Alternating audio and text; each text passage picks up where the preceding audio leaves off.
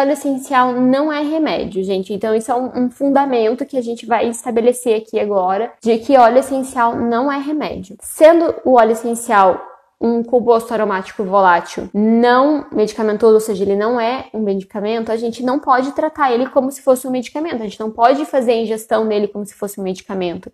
Ele não tem uma posologia, ele não tem uma forma específica de usar. Então a gente vai identificar conforme a sua necessidade, conforme aquilo que o seu corpo pede, conforme aquilo que o seu corpo vai absorver melhor o uso de óleo essencial.